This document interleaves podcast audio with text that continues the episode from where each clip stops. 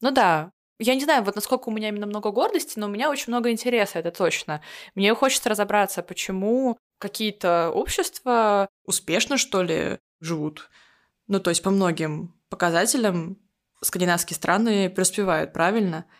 И мне все таки кажется, что это зависит от того, как организовано общество, от системы, а не от того, что принято называть менталитетом, или не от каких-то отдельных э, личностей.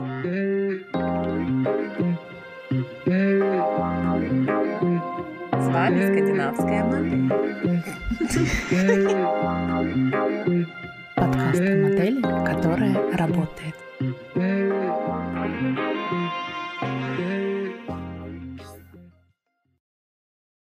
Здравствуйте и добро пожаловать в наш подкаст. С вами сегодня Маша, Аня, Александра. И это подкаст «Скандинавская модель». В этом подкасте мы говорим о скандинавском обществе, о Скандинавии, о том, как тут люди живут и почему они так живут. Мы сами живем в Норвегии уже 10-20 лет, и нам есть о чем рассказать. Это наш четвертый выпуск. Ура! Уху! И сегодня он будет, наверное, немножко отличаться от э, наших предыдущих выпусков, потому что сегодня мы хотим поговорить о нас, чтобы вы понимали, кто мы, и рассказать, Чем мы зачем. можем быть вам полезны? Да. Поэтому, наверное, первое, что мы хотели бы рассказать, немножечко о себе. Александра, Да. ты здесь дольше всех, получается, да? Ну, Да, ты я расскажи здесь уже живу себе, как ты. 22 года. Я приехала в 2001 году В Норвегии. в Норвегии, да. Переехала в город Берген, а потом в Осло. Живу я здесь очень долго, поэтому мне кажется, я могу привнести в этот подкаст свою как бы норвежскую точку зрения, потому что, можно сказать, я воспитывалась э, с молодых лет в Норвегии. Я приехала в 15, по-моему. И, можно сказать, впитала с молоком норвежские ценности, их убеждения. И могу это противопоставить, Сравнить, да? сравнить, противопоставить э, ценностям других стран, например, России. Ты живешь 20 лет тут, да? Более 20. Более 20 лет. Я могу сказать, что для меня ты всегда была норвежкой. Вот так вот, когда мы с тобой познакомились, я сразу подумала, что ты, ну, такая, норвежка. Да? Да. Ну, я не чувствую себя норвежкой, как ни странно, я чувствую себя русским человеком, но я обратила внимание, что именно в Норвегии я чувствую себя русским человеком, но приезжая в Россию, я ощущала себя норвежкой. И самое интересное, если я уезжаю куда-то за границу, то там я себя ощущаю и русской, и норвежкой. Как Вот. интересно. Так-. А в чем это выражается? Ты на лыжах читаешь Достоевского?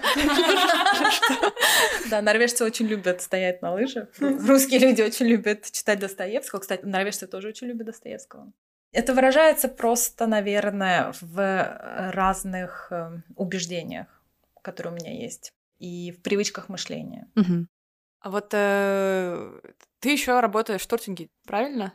Да, парламент. Парламент. Мгм. Э, то есть у нас есть свой засланный казачок. Да-да-да. Норвежский парламент. Э, Александра чиновник. Но это не то же самое, мне кажется, чиновник норвежский, это не такой же чиновник, как э, в России. Я, А, по крайней мере, вот себе так э, чиновника никогда бы не представила, как Александр. С такой искрящейся улыбкой. Но что ты там делаешь? Ну, мы контролируем затраты политиков, ну, затраты на поездки. Мы, можно сказать, по другую сторону от политиков, Окей. да. И мы не самые лучшие друзья. Мы должны... На другой стороне длинного стола. Да, на- точно, на другой стороне длинного стола.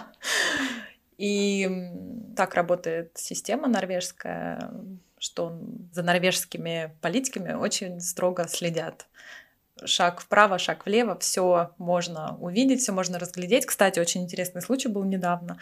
Один наш политик, очень знаменитый, э, коммунистической партии лидер э, Мокснес украл очки. Кого? Ты не За слышала? тысячу крон. Украл очки за тысячу, да, они стоили всего лишь тысячу крон. То есть у нас такие бедные политики не могут себе позволить даже очки. Это, да, это я даже Из магазина украл? Он был, он в аэропорту. То есть это человек абсолютно... Да. У него настолько есть Он был в аэропорту. пофигизм, мне кажется. То есть он, у него были деньги на путешествия, но у него не было денег на очки. Да, это все засняли камеры, и с его, по-моему, позволения как раз-таки разрешили опубликовать это, насколько я понимаю. То есть он решил показать свою открытость. Может быть, это миру. была но он- акция такая, да. Он менял свои показания несколько раз, Бедный в политик. зависимости от наличия новых каких-то деталей. То он э, случайно их положил и забыл. Потом оказалось, он их не случайно положил и забыл, он их не просто положил и забыл, а потом содрал этикетку с них. Потом это объяснил тем, что он запаниковал, что раз он уже их взял, он подумал, лучше снять этикетку. В общем, э, прикол в том, что это лидер коммунистической партии, очень сильный лидер, как ни странно, хотя коммунистическая партия здесь не особо приветствуется, но это очень сильный лидер. И он решил, что все вокруг народное, все вокруг мое. И Истинный они- коммунист. Решил да. показать, как выглядит коммунизм в Да. Норвегии. И они очень часто, кстати, говорят о том, что все вокруг воруют, все вокруг тыры-пыры, и вот как раз-таки сам он очень часто об этом говорил, о воровстве и так далее. Но Вот на своем теперь, да, примере. на своем примере показал. Ну и просто как показатель э, можно сказать, привести в пример, это то, что, скорее всего, это конец его карьере, потому что М. это просто обсуждалось, мусолилось всеми газетами и так далее. И вот такая маленькая деталь, не буду говорить мелочь, но деталь, может в Норвегии разрушить э, карьеру одного очень успешного политика. Политика, да. Да. За тысячу крон вообще. Как, как Да. недальновидно. Да, очень дальновидно. А у него не было очков, поэтому и должно видно. Пара-пара-пам. Траумненько. Да, но то были солнечные очки. В общем, возвращаясь к теме парламента, это то, что норвежская система очень строгая и следит за каждым шагом политиков, и также журналисты не спят, тоже следят за всем. Ну да, мне кажется, это один из самых крупных политических скандалов вообще последних э, десяти Аж стыдно сказать лет Норвегии. так. Норвегии вот Пра- такие ну, вот правда, скандалы да? у нас.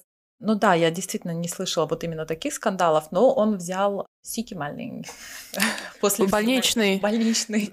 Устал, заболел. Решил отдохнуть. Я помню скандал, когда был ковид, э, что премьер-министр Норвегии а, того времени Арна Сульберг, она э, собралась со своими друзьями на даче э, пожрать суши и в количестве больше 10 человек. Это тогда- тогда был Всем запрет. запрещено, да. Да, да. Они себе позволили. И она заплатила, по-моему, 25 тысяч крон или что-то в этом Штраф, роде. да? Да, штраф. Да. И при этом, мне кажется, она собралась не то, что прям толпой, типа. там 15 было человек у 15 них было, человек, что то есть семья, это- типа там, да, Ну да. семья, несколько э, там братьев, сестер с детьми и все. Я вот на ее месте себя прекрасно представляю, что такая, ну, да ладно, что там, пять человек. Но вот на месте И все-таки Норвегию, вряд ли. да, и- но все-таки Норвегию очень хвалили за то, как они э, справились с ситуацией ковида. Мне нравится Эрна, она в том плане, что она, с, с нее как с гуся вода, с нее просто все. Ее покритиковали, она как-то раз бодрячком. Она сильный да, сильная политик, такая. да. Маша, расскажи о себе. Я приехала в Норвегию, как я уже говорила, я здесь уже 10 лет, получается, как раз в 2013 году я переехала. Сначала я отучилась 5 лет в РГГУ на скандинавистику. Поэтому, Мгм. когда я сюда приехала в Норвегию, я уже знала немножечко норвежский язык. И, правда, его не практиковала а, в течение следующих трех лет, потому что училась на магистратуре. Здесь это была англоязычная магистратура. Поэтому я до сих пор очень-очень плохо говорю по-норвежски. Да хорошо ты говоришь. Я могу общаться, но сейчас как раз э, мы с моим бойфрендом устроили целый месяц общения по-норвежски. Мы обычно общаемся на английском языке, а сейчас я целеустремленно хочу поднять уровень своего языка. И он теперь меня постоянно поправляет. Мне становится жутко стыдно, но при этом я чувствую, что мой уровень растет. Но на самом деле это очень круто иметь своего личного тренера по языку. Это, правда, да. Но а, я даже теперь уже задумываюсь, что же мы так долго говорили по-английски исключительно. а Надо было раньше на норвежский переходить. И сейчас я работаю разработчиком, фронтенд-разработчиком. Я получила здесь образование э, программиста и вышла на работу. Из скандинавистики в программирование. Интересный путь, я знаю, да. Но у тебя, у тебя образование тоже, то есть э, скандинавистика это международные отношения. Да, да, да, это международные отношения. Но А, это тоже у меня международные, только не скандинавистика, ну, а бакалавриат. да, у тебя бакалавриат, Да. получается, из Норвегии. Да, да. Ну да, у меня специалитет э, из России. Ну вот это, кстати, очень интересно. Надо обсудить как-нибудь отличия и сходства. Да, нашего да, образования. определенно. О, честно Интересно. говоря, огромное количество отличий. Мне кажется, разница в качестве образования достаточно большая, по крайней мере, что касается гуманитарных наук. Мне в этом смысле мой опыт точно помогает увидеть как-то вот разницу такую системную даже в плане образования. М. Да, Ну, может быть, как-нибудь обсудим. Нужно обсудить высшее образование в Норвегии. Да, это, Очень кстати, интересная тема. Но недавно я узнала, что в Норвегии очень мало кто э, выбирает образование ИТ, IT, Мгм. да, из девушек. Прям есть большая нехватка. Поэтому ты э, Уникально тут. уникальна, и, по идее, на тебя должен быть большой спрос. Я надеюсь, я надеюсь. Это приятно слышать, да. Но мне кажется, кстати, в этом смысле менее уникальна, потому что как раз те, у кого есть какой-то иммигрантский бэкграунд, они, мне кажется, чаще склонны выбирать профессии, ну, более технические, как М. IT или какую-то экономику, которые, собственно говоря, обеспечат, скорее всего, трудоустройство. Да, да, да. Потому что я как раз с этой мыслью в голове э, выбрала Ну вот у меня интересный вопрос. Твой опыт, как он может э, помочь нам осветить тему э, норвежской системы? Чем ты будешь полезна? Это вопрос к нам, ко всем, если что. Ну, мне кажется, в принципе, образование в э, области международных отношений, оно дает все-таки определенную перспективу, э, в которой ты можешь, ну, какой-то другой получить взгляд на вещи, какие-то более глобальные процессы, может быть, Ну, ты увидеть говоришь, или заметить, Мгм. или смотреть на особенности, может быть, какого-то скандинавского региона немножечко Мгм. больше. Мне А что кажется, вы изучали в скандинавистике, то есть э, помимо языка? Мы изучали и историю, и политическую теорию, и экономику. Честно говоря, это была очень-очень обширная программа. Именно скандинавистику мы окунались глубже всего, на все остальные предметы, мне кажется, настолько широкий был объем, Мгм. что у меня, мне кажется, как и у многих, после пяти лет а, образования есть ощущение, что ты вроде что-то выучил, а вроде ничего не знаешь. То есть никаких как будто бы вот кроме языка Да. никакого конкретного навыка, я думала, что я не приобрела. но это неправда. Но это неправда, да. Потом... Почему ты думаешь, что неправда? Расскажи мне. Ну, мне просто кажется, что ты, как сама сказала, что это так часто кажется, что ты учишься, учишься, учишься, учишься, а типа, а, а чё, я как такой был, таким и остался. Но это н- на Нет, самом это деле не я, так. кстати, У тебя очень... недавно, да, смотрела какое-то видео, которое как раз-таки объясняло, почему так происходит. Но у тебя меняется все равно мировоззрение. Ты как просто не замечаешь, как ты изменяешься. Да. Это точно я могу по себе сказать. У меня То есть, если ты, проблема. например, что-то заучила, у тебя это происходит уже на автомате, и ты уже не придаешь этому значения. М. Вот, поэтому происходит такое ощущение, что ты уже знаешь что-то на автомате, уже что-то понимаешь, и поэтому ты просто не замечаешь, что ну, Да. ты это когда-то выучила. Я в этом смысле согласна. Мне кажется, просто после прошествия какого-то количества лет уже я поняла, что меня интересовала как международная политика, так и внутренняя политика Мгм. гораздо больше, чем моих сверстников. Я поняла, что тоже какие-то глобальные процессы, ты начинаешь анализировать какие-то повседневные вещи немножечко больше с перспективы более глобальной, а что это, к чему это приведет, ты задаешь себе какие-то, может, немножко другие вопросы по поводу вот М. того, что происходит сегодня в мире. Ну, это как я хожу по улицам, будучи ландшафтным архитектором, и не могу расслабиться, потому что я смотрю, правильно ли сделана дорожка, правильно ли ширина, проедет ли тут человек на инвалидном кресле, с какой высоты ступеньки, я не могу расслабиться. Аня, расскажи про себя. Ты только что сказала, что ты ландшафтный архитектор. Расскажи Да. чуть попозже. Э, Я Аня, Я родилась в Пскове, но уехала оттуда в 18 лет. Поступила в Финляндию на инженера-эколога. А сейчас тебе сколько? 28. То есть уже? 10 лет я живу на севере. да. И сначала я училась в Финляндии на инженера-эколога, а потом поехала сюда учиться в Осло на магистратуру на ландшафтную архитектуру. И здесь отучилась в архитектурной школе, и теперь я работаю ландшафтным архитектором. Я строю Осло и другие города, Норвегии mm-hmm. тоже. И мне кажется, что э, здесь в этом подкасте я могу быть полезна, возможно, энергией, Потому что мне кажется, что у нас такое немножко разделение есть небольшое, внутреннее. В первую очередь энергии. Ну, это, не знаю, в первую или какую, но да, мне кажется. Ну, то есть, мне кажется, что у меня есть опыт там вообще производства каких-то проектов, и вот э, мне кажется, что я вот тот, кто инициирует часто процесс. Это правда. Подтверждаю. Вот. Да. В то же время, что, мне кажется, вот вы уже рассказали про себя, что у тебя есть опыт тут жизни долгий mm. в Норвегии. Mm-hmm. Ты можешь рассказать про что-то внутреннее, внутренние истории.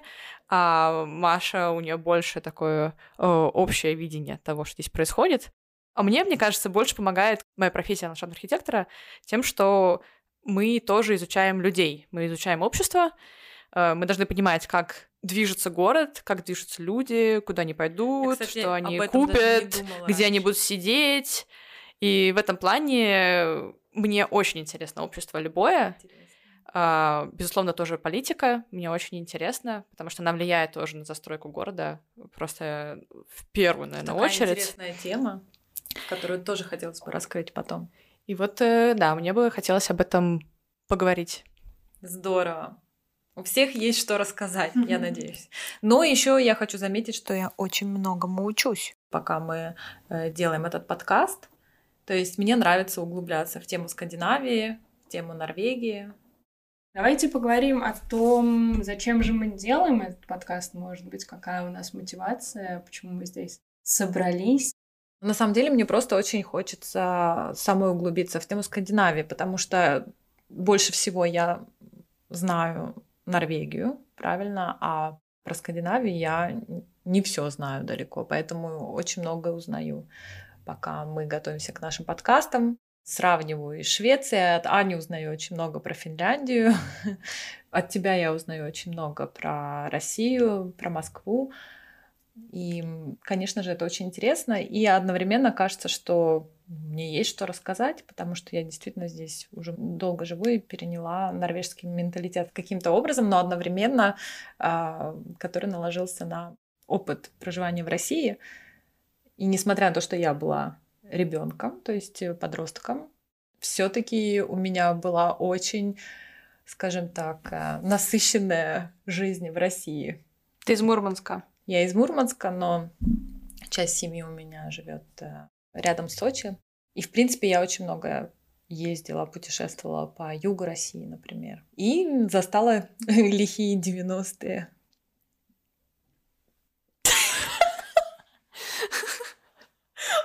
Это вырезать.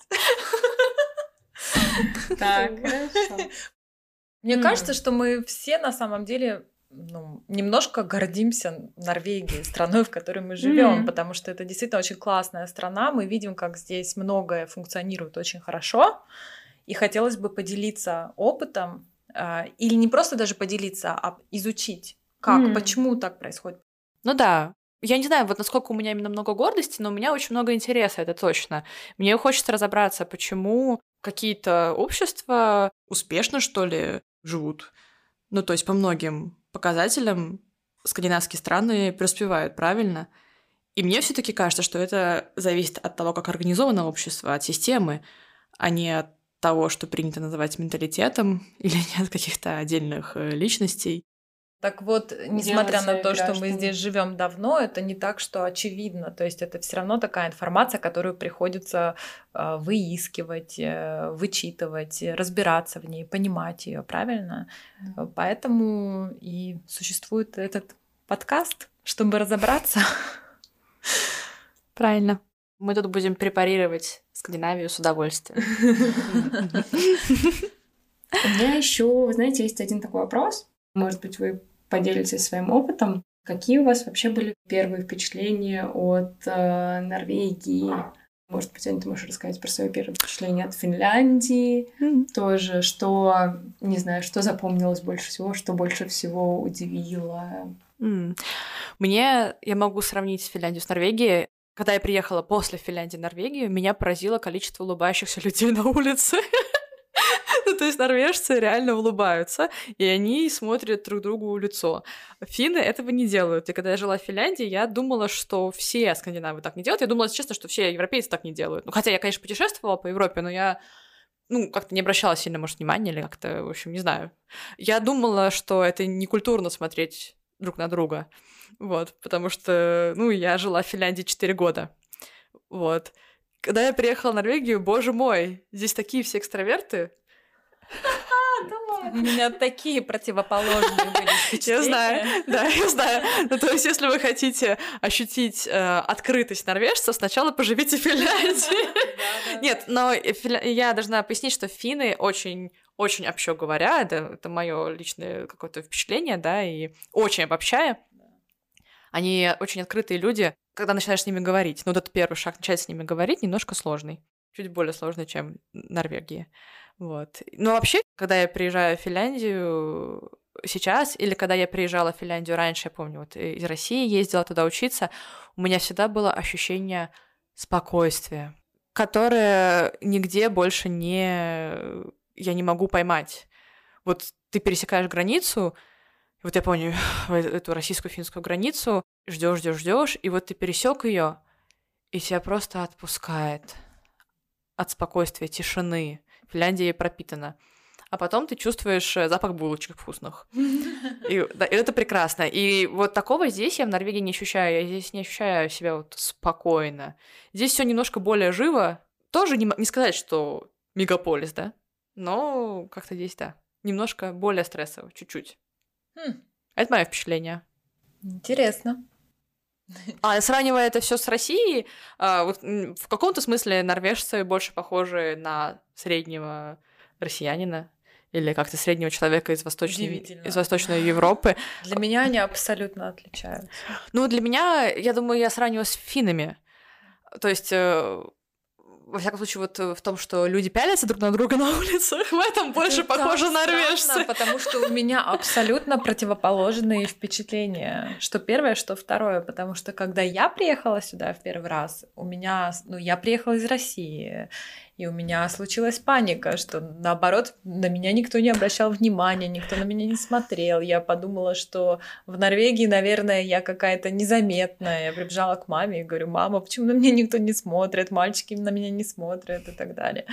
То есть э, потом мне объяснили, что здесь не принято пялиться. И я до сих пор замечаю, что люди пялятся, но они так втихаря. Да, Только да, да. на них бросают да, взгляд, да, да. они сразу же отворачиваются. Это правда, да. Они не смотрят на тебя нагло, это и уж точно не знакомятся с тобой где-то на улице. Ну, бывает, конечно, но очень редко такое происходит. Вот. И второе, это то, что я, может быть, потому что жила в Бергене, а не в Осло, и там очень спокойно, там вот прямо умереть, как спокойно. Поэтому, когда я приезжала откуда-то за границей, я помню, я даже с той же транзитом там из Москвы, приезжаешь в Берген и просто... Я помню один раз мне пришлось ночевать в аэропорту в Бергене. И просто я поставила чемоданы и рядом заснула. И я абсолютно не переживала, что сейчас кто-то украдет там мой чемодан и так далее. То есть не было никаких проблем. Но первое, что мне запомнилось, когда я приехала в Норвегию, это ровные дороги, очень такие симпатичные домики мне казалось, они какие-то искусственные, игрушечные, что я не могла поверить, что в них живут люди. Mm-hmm. Маленькие такие домики, это дачи норвежские по сторонам. Я проезжала из Мурманска, как бы, ну просто все почему-то прям тучи разошлись, вышло солнце, дорога стала ровной. Так это то же самое на российско-финской границе. Да? Вот правда, там всегда ты переходишь Просто и такой, боже. Почему-то, ну, почему-то такой яркий контраст. Да, да. Моментальный да. контраст. Да-да-да. Но это были мои детские впечатления, конечно, да. Я думаю, очень у многих взрослых, э, которые приезжают э, в Норвегию, тоже схожие по поводу безопасности. Это ощущение Да, ощущение безопасности, вот это то, безопасности, да. что я прям почувствовала, живя здесь, что ты как будто бы вот этот вот стресс, который ты постоянно носишь с собой, ну, по крайней мере, там, я возвращаюсь ночью в Москве, уже в более сознательном возрасте, я всегда оглядывалась, кто идет за мной, кто...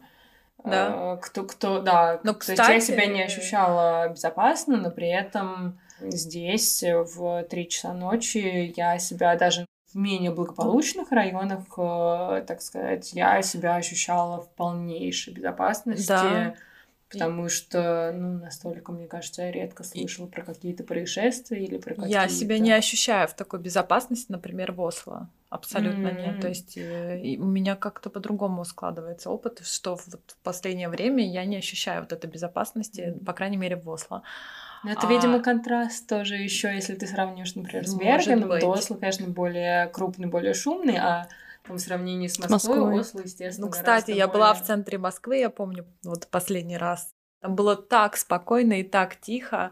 Но это было, ну, я помню, что я прям удивилась, насколько тихо и спокойно, но, скорее всего, это была центральная какая-то улица, и это естественно, что там меньше происшествий и так далее. Ну, конечно, да. Ну и плюс еще, мне кажется, это вопрос осведомленности еще во многом. Насколько ты себя безопасно чувствуешь, это вопрос на, о том, насколько много ты знаешь про город, в котором ты находишься. тоже. Для меня это Норвегия, это как какая-то колыбель. Хм. Приезжаешь, и тут сразу отпускает все эти Мгм. переживания, все нервы. М. Ну, это, наверное, уже ощущение дома, может быть, Да, у тебя да, есть наверное. такое, что возвращаешься домой. Потому что у меня это ощущение дома возникло как раз не так давно, и теперь, когда я прилетаю с какого-нибудь отпуска, то М. я возвращаюсь, и я такая, о, вот я дома. М. Слушайте, девочки, давайте расскажем, какие наши планы, о чем мы вообще тут будем э, говорить, что мы тут будем делать э, в этом подкасте. Ой, ну планов, мне кажется, у нас э, огромное какое-то просто громадье планов. э, мы будем говорить, мне кажется, обо всем примерно. Общество знания. Общество знания, да. Да-да-да. Такая скандинавистика небольшая. Для чайников. Для чайников, да-да-да. Но, наверное, мы хотели бы говорить о том, как строится норвежская система, да, и каких-то основных, может быть, институтах или о особенностях, да, этих систем, о том, как они здесь работают, почему они работают, что работает, а что не работает. Мы хотели бы, конечно, поговорить про высшее образование, про э, систему здравоохранения, про социальную какую-то поддержку. Да, это то, что на самом деле, в чем Скандинавия знаменита, да. Скандинавия, она вообще знаменита своей налаженной системой, своей налаженной какой-то структурой. Мы хотим разобраться, какая это структура, из чего она состоит, и Мы- поделиться с вами. Мы будем говорить о государстве всеобщего благополучия или социаль- государство. о социальном называется. государстве, то, что по-английски называется welfare state. Мгм. И будем также говорить о каких-то жизненных историях, о нашем опыте, о том, как мы тут живем, о том, э, что мы каждый день э, делаем. Что едим Что на едим? завтрак в Скандинавии? Практически Кстати, так. хочу сказать, что скандинавские э, завтраки самые вкусные в отелях. А, между О, делом. интересно, ладно. да. Вот, и мы надеемся, что будет интересно. Нам так очень интересно. Присоединяйтесь, э, желательно рекомендуйте подкаст своим друзьям. Э, Мне кажется, что нам есть что сказать, и мы надеемся, что подкаст будет для вас полезен. Возможно, мы даже организуем горячую линию. Так что вы, дорогие наши слушатели, сможете дозвониться до нас и задать свои самые животрепещущие вопросы насчет Скандинавии. Все, что вы давно хотели спросить, но боялись. А пока у нас нет горячей линии, оставляйте комментарии в YouTube. Окей, пока-пока.